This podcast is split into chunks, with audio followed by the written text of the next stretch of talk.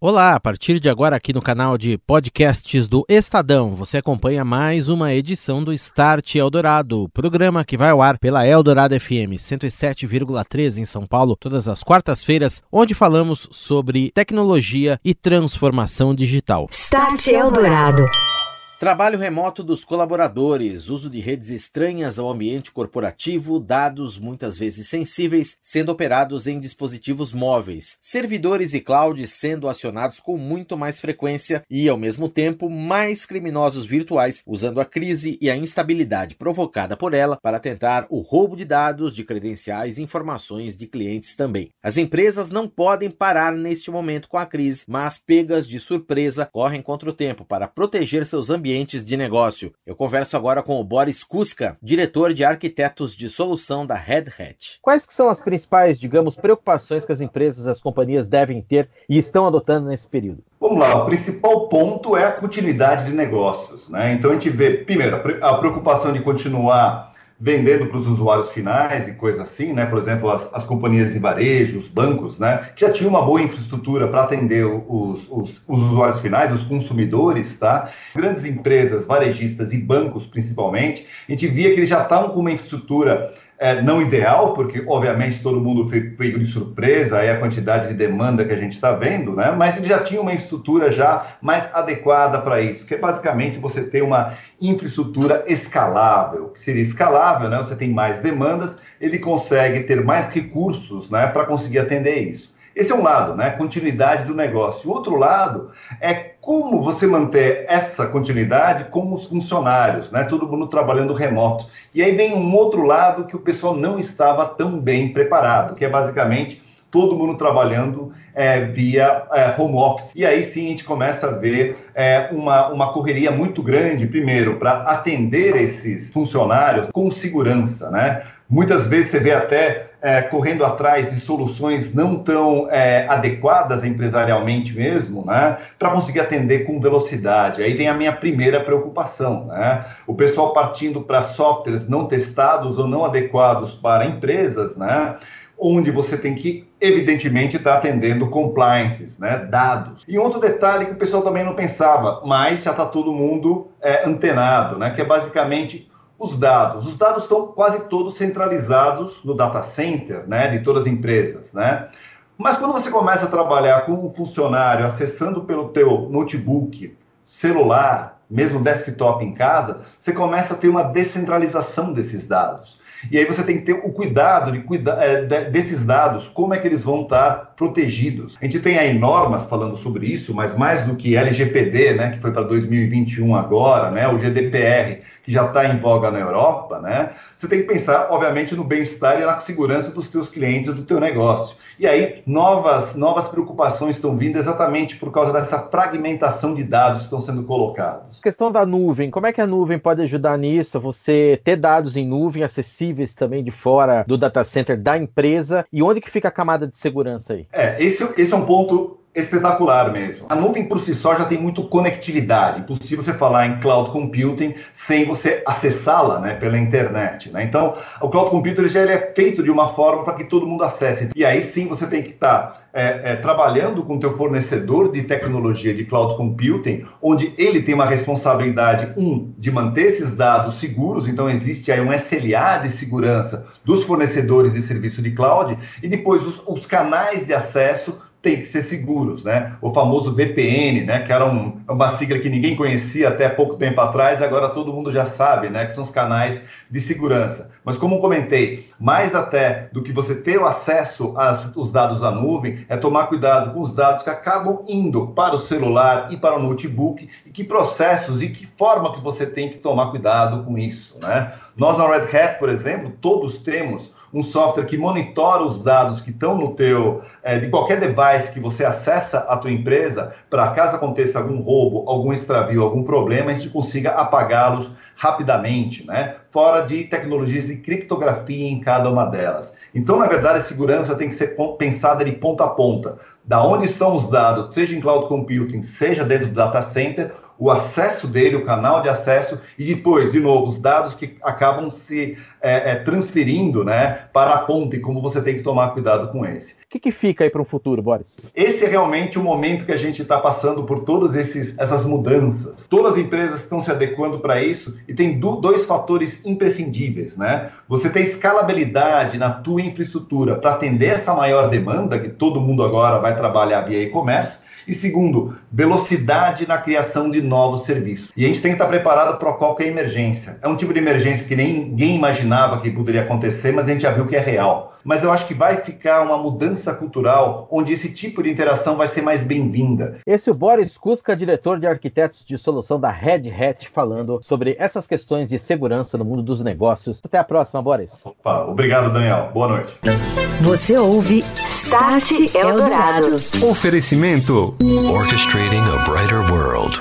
NEC. E voltamos a falar mais sobre desafios de segurança no trabalho remoto, as principais aplicações usadas na proteção. Nosso papo agora é com Clayton Ferreira, CTO da Compasso, empresa de tecnologia e nuvem de alto desempenho. A empresa que tem, inclusive, também números clientes, como é que vocês também receberam as demandas deles? Foi caso a caso? Essa adaptação foi, foi tranquila, né? A gente sabe que no cloud híbrida você consegue mover a demanda para onde você precisa exatamente, você mover esse poder, de repente, de um escritório, de um data center para fora. Como é que foi esse cenário também, Cleito? Foi caso a caso, tá? A gente tem clientes diversos, então, tem clientes usavam majoritariamente nuvem, já estavam preparados para que as pessoas trabalhassem de casa, ou seja, tinha recursos de VPN, por, por exemplo, né, redes virtuais que usam a internet para manter a segurança né, do, das conexões. Esses clientes se adaptaram mais facilmente a essa demanda. Existem outros casos que os clientes não estavam tão preparados, então a gente teve que ajudá-los né, nesse processo de migração de cargas para a nuvem e adaptação de toda a segurança né, que é necessária para você ter segurança do dado, né, da informação dessas empresas, que são coisas bem importantes hoje em dia. Nesse momento que você tem muita gente em ambientes domésticos em rede doméstica acessando rede corporativa. Tem essa preocupação também que tem muitos golpistas aí que se aproveitam desse momento, inclusive para aumentar a sua carga de, de tentar roubar dados, etc, etc. Como é que foi a blindagem de tudo isso? Creio que ela já existe, mas como é que é o reforço disso, Cleiton, nesse momento? Principalmente em cima de você dar acesso a, apenas ao que é necessário. Você e você ter certeza de que o usuário que está acessando de determinada informação ele tem autorização para aquilo, ele pode ver aquele dado, né? E a gente tem autenticação, autenticação dupla, né? Não só usuário e senha, como uma autenticação que usa um duplo fator, como uma mensagem no telefone ou um número por e-mail, alguma coisa nesse sentido. Mas não é só, não para aí, tá? Então assim, o uso de VPN, como eu falei antes, é algo super importante que mantém né, a criptografia do dado que está sendo trafegado na rede. O uso de ferramentas, por exemplo, a gente tem algumas coisas novas em segurança chamada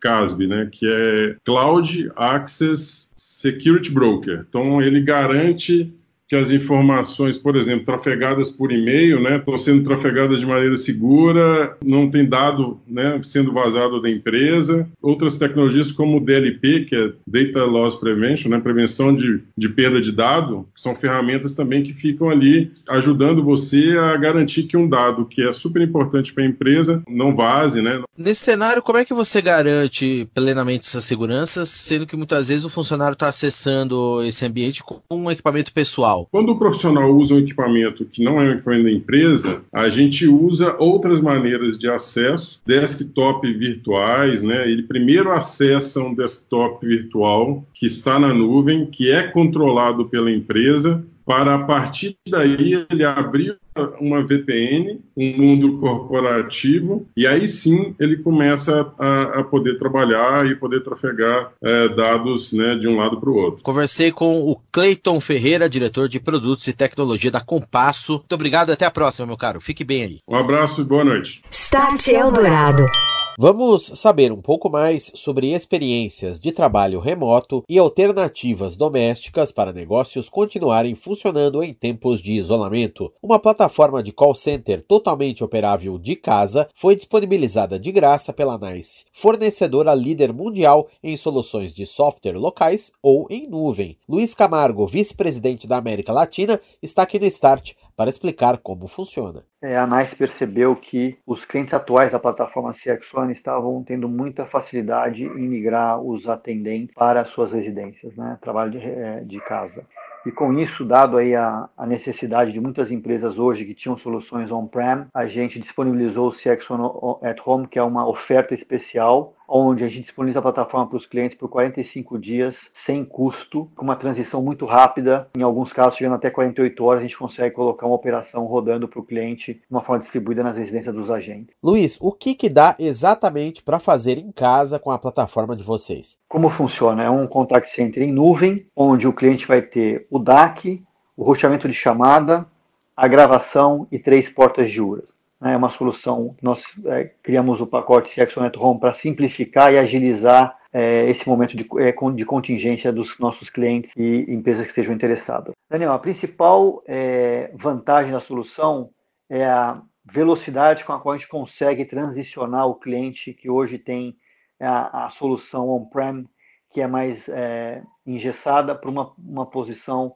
né, de solução em cloud, onde você consegue movimentar rapidamente é, os agentes. Então, a experiência dos nossos clientes hoje é de que essa transição foi muito rápida, né? O, o, o, atendente tendo a disponibilidade de internet e um computador em casa, ele consegue acessar a nossa plataforma como se estivesse dentro do escritório da empresa.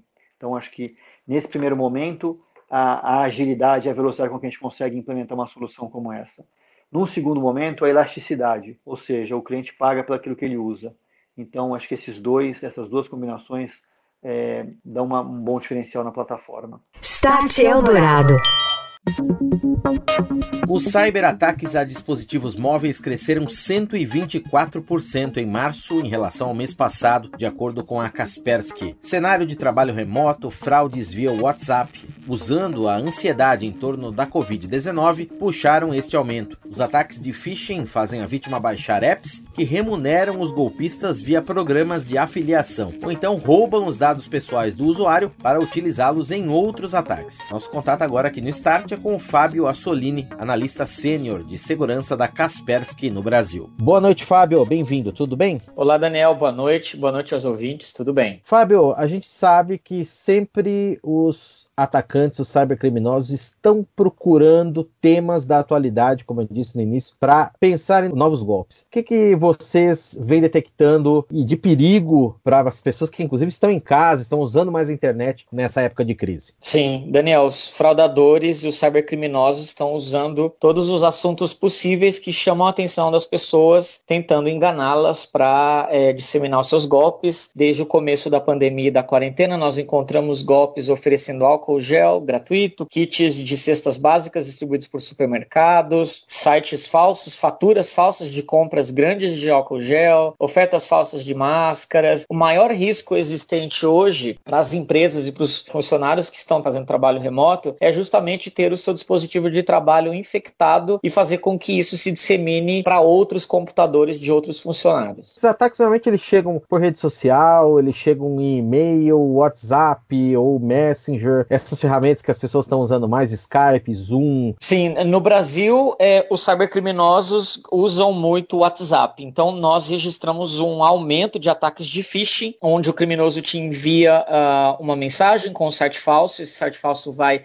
roubar seus dados pessoais. Nós registramos um aumento de 124% entre fevereiro e março desse ano aqui no Brasil. No meio corporativo, o meio mais usado para disseminar ameaças é justamente o e-mail. Esses ataques, eles têm qual objetivo principal? São dois. O primeiro, dados pessoais e segundo, é ganho financeiro em prejuízo da vítima. Quando a gente fala de uh, roubo de dados, todos os dados possíveis, o criminoso ele tem interesse porque isso vai ajudá-lo em novas fraudes, ou seja, número de cartão de crédito, seu nome, endereço, CPF. E o prejuízo financeiro ele vai te causar quando ele consegue o número do seu cartão, ele consegue infectar um dispositivo que você usa frequentemente, seja seu computador de trabalho ou seja o seu smartphone. E ele vai instalar um código malicioso nesse seu dispositivo vai esperar o momento de você fazer uma compra online ou acessar o internet banking para roubar o seu dinheiro dessa forma. Eu estou vendo aqui o resultado de um estudo que a Kaspersky sempre está acompanhando o cenário aí. Foram identificados aqui centenas de domínios de phishing e muitos outros usados para disseminar malware. O que, exatamente são esses domínios? Como é que as pessoas chegam até eles? Como é que eles se espalham também esses golpes, Fábio? Sim, o primeiro é passo para fraude. O criminoso ele geralmente ele vai registrar um domínio de internet, um endereço de site, né? Nós encontramos mais de 3 mil domínios maliciosos, todos usando o nome é, da pandemia, Covid-19 ou Corona, e todos eles com intuitos maliciosos para distribuir malware ou para é, hospedar páginas de phishing. Nós monitoramos esses novos registros é, de domínio e também fazemos o bloqueio disso com antecipação. O fato é, os criminosos estão se aproveitando que está todo mundo trabalhando de casa e aumentaram consideravelmente o número de ataques. É, as pessoas também estão usando nessa processo de home office muitos dispositivos, às vezes para acessar ambientes corporativos em redes domésticas. Não são todas as empresas que têm estrutura para ter suas próprias máquinas nesses ambientes. Isso também pode gerar alguma porta de entrada aí para é, golpes, invasões e roubos de dados em escala até um pouco maior? Sem dúvida, a maior parte dos ataques direcionados às empresas visam roubar credenciais, especialmente de acesso ao e-mail corporativo, porque a partir desse meio o criminoso vai conseguir disseminar o ataque para outras pessoas. Nesse momento, é, o cenário ideal, mas que infelizmente não é possível em todas as empresas, seria o funcionário trabalhando remotamente com o computador que pertence à empresa. Assim, o pessoal de TI consegue ter todos os controles melhores. Mas se isso não for possível, é, é imprescindível que a TI force com que esse computador se conecte aos serviços da empresa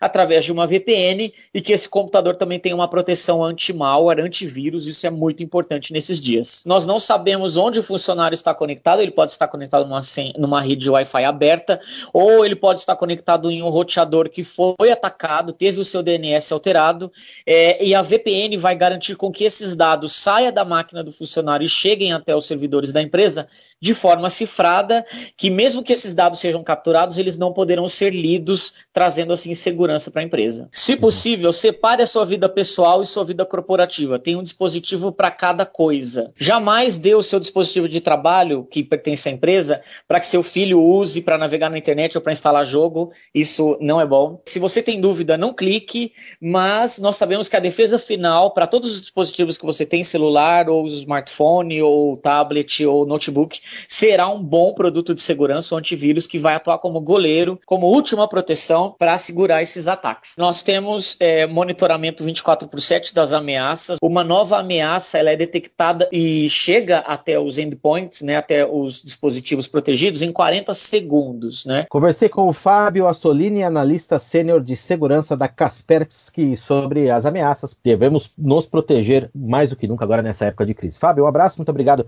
pela entrevista, pelos esclarecimentos. Boa quarentena para você. Até uma próxima. Obrigado, Daniel. Boa noite. Você ouve Start Eldorado. Operadoras e distribuidoras de energia elétrica se movimentam contra ataques e invasões às redes essenciais para assegurar a conectividade neste período. Foram registradas em poucos dias centenas de tentativas de invasões para prejudicar os serviços. Converso com Sérgio Jacobsen, vice-presidente de infraestrutura inteligente da Siemens. Como é que você está observando, em primeiro lugar, os principais movimentos das operadoras, distribuidoras também? As empresas estão preparadas? Como é que estão garantindo essa plena operação até para suportar desse movimento de pessoas trabalhando de casa, se conectando mais, consumir mais entretenimento também nos dias que estão em suas residências, uhum. Sérgio? É, Daniel, o, realmente o, o, pico do consumo da energia ele mudou. Normalmente ele acontece às duas da tarde, quando todas as empresas estão, estão a pleno vapor, e ele mudou para as 19 horas nesses últimos dias. Fora isso, nesse momento, tem todo o serviço essencial que está muito mais sensível, que são os hospitais, as indústrias farmacêuticas, indústrias de alimentos. As operadoras, elas têm feito uma transição para o home office, como quase todas as empresas das equipes administrativas. O desafio é fazer com que as equipes de campo continuem trabalhando de uma forma normal. E aí cabe a reflexão de como trazer mais automação para a rede elétrica, como você fazer mais remotamente também esse campo e precisar de menos uh, mão de obra de, de campo. Agora, falando sobre essa segurança, Sérgio, como é que se garante a segurança das redes nesse momento? Tradicionalmente, em todas as crises, pelo menos o pessoal, por exemplo, da área cibernética fala, ah, a crise é um chamariz aí para os golpistas, para invasores, para cybercriminosos, etc. Como é que está funcionando essa proteção no tocante às redes elétricas? É, da, da mesma forma que qualquer outra, outra área, também é uma área bastante é, suscetível, uma vez que se geram mais dados, né, esses dados são armazenados e você cria mais vulnerabilidades. Né? Principalmente no momento em que agora você tem todo mundo trabalhando remotamente, acessando as redes de, de milhões de lugares diferentes, é, muitas vezes operacionais e que são mais sensíveis, então tem uma exposição. Existem sistemas de, de segurança, como a, a, VPN, que é a, a Virtual Private Network, que são as redes privadas, e existem também outros sistemas até mais avançados.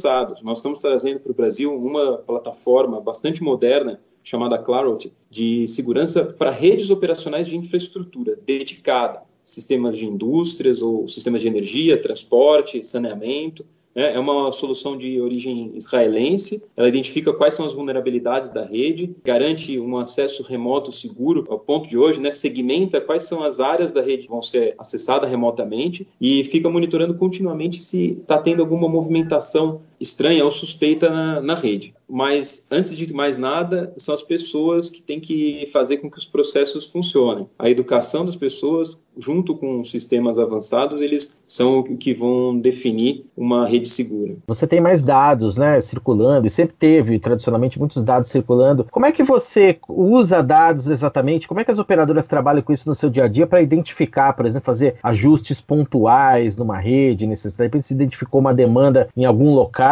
ou algum horário que não era? Como é que isso é trabalhado exatamente e direcionado a questão dos dados, Sérgio? É, hoje, esses dados ainda eles são pouco usados. Estimo que 5% dos dados que se tem armazenado eles são usados para análises. São muito análises mais uh, pós-falta, né? quando você tem algum problema vai descobrir o que, que foi. Mas o grande potencial desses dados é usar para o futuro, para prever é, determinados comportamentos ou de prever determinadas falhas, também prever fluxos de informação. E até, voltando ao tema de segurança cibernética, a gente tem um, um, um estudo que um dos, dos nossos clientes fez foi colocar um, um, sistema escada, que é o sistema que faz o controle da rede elétrica, sem nenhuma proteção, e testar o quão atraente é esse sistema para um, um hacker. Né? Então se colocou é um sistema de mentira, não tinha nada sendo comandado, mas era simulado uma rede elétrica. Por incrível que pareça, esse sistema recebeu 360 ataques em 90 dias. Foram ataques vindo do mundo inteiro, não foram só brasileiros, então esses são sistemas uh, uh, que, que, atraem também. Análise desses dados, a gente consegue também criar esquemas de segurança para as redes elétricas. Hoje, no Brasil, não existe uma legislação clara para o uso do,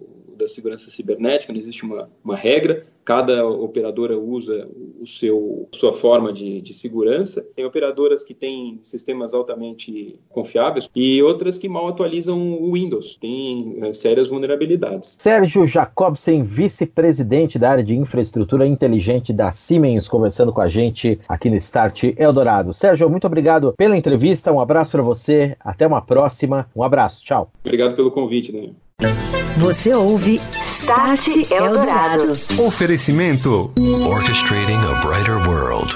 NEC. É hora do Momento NEC aqui no Start Eldorado. Recebo André Letério, ele que é diretor de marketing da NEC aqui no Brasil. Oi, André. Olá, Daniel. Olá, ouvintes do Start Eldorado. Mais do que nunca, os serviços digitais estão se sobressaindo e se tornando essenciais para a sociedade. O digital vem sendo usado para aproximar as pessoas neste momento de distanciamento. Além disso, as plataformas de comunicação, colaboração e em nuvem têm permitido o trabalho remoto para boa parte da população, que está em atividade intensa, mesmo isolados dentro de suas casas, garantindo assim o funcionamento de parte importante da economia do país. Mas os riscos não são somente no contato social nas ruas. As ameaças virtuais, por sua vez, estão cada vez mais sofisticadas, causando resultados mais graves, como ataques a redes e inúmeros golpes a usuários. Por isso, principalmente quando pensamos nas grandes companhias, é imprescindível contar com parceiros especializados que detenham a expertise necessária para dar suporte ao cliente em uma situação tão crítica. A NEC é referência nesse segmento em todo o mundo e no Brasil acaba de lançar uma campanha de comunicação para compartilhar sua experiência no que pode ser feito para garantir a segurança das informações e dos dados em ambiente multiplataforma. Em nossas redes sociais, estamos com publicações diárias com conteúdos elaborados por nossos especialistas. E em breve lançaremos um webinar onde nossos executivos compartilharão casos reais e dicas para a proteção dos negócios. Convidamos a todos a nos acompanhar nesta jornada. Obrigado, André. Até a próxima. Um abraço. Um abraço, Daniel. Um abraço, ouvintes. Você ouviu Start Eldorado. Oferecimento Orchestrating a Brighter World. NEC.